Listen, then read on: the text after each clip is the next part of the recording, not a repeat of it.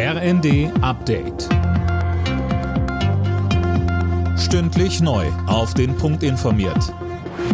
Ich bin Isabel Spärlich. Guten Morgen.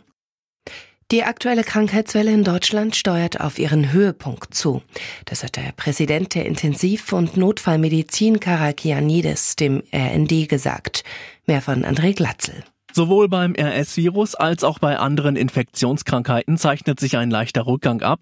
Für Silvester und Neujahr warnt Karajanidis allerdings vor einer Überlastung der Krankenhäuser. Er rechnet außerdem auch mit einem Ende der Corona-Pandemie nach dem Winter. Es werden sicherlich noch kleinere Wellen folgen. Die Ausbreitung einer gefährlichen Corona-Variante sei aber unwahrscheinlich. Bundespräsident Steinmeier hofft, dass die Solidarität mit der Ukraine auch im kommenden Jahr fortbesteht. In seiner Weihnachtsansprache dankte er etwa allen, die den Kriegsgeflüchteten Hilfe geleistet haben und es immer noch tun. Nach dem Lawinenabgang in Österreich sind auch die letzten zwei vermissten Wintersportler gefunden worden. Eine Person kam schwer verletzt ins Krankenhaus. Die Lawine war gestern Nachmittag am Trittkopf abgegangen. Mehr als 200 Einsatzkräfte waren im Einsatz. Der Mann, der in Paris mehrere Menschen erschossen haben soll, wollte gezielt Ausländer in einem Vorort der Hauptstadt töten.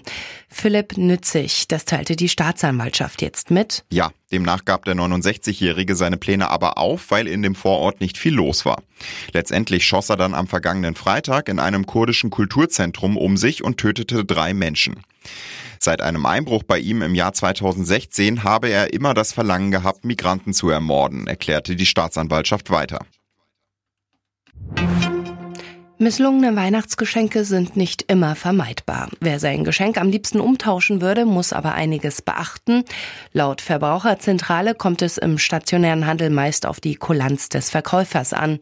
Online gibt es eine zweiwöchige Widerrufsfrist. Alle Nachrichten auf rnd.de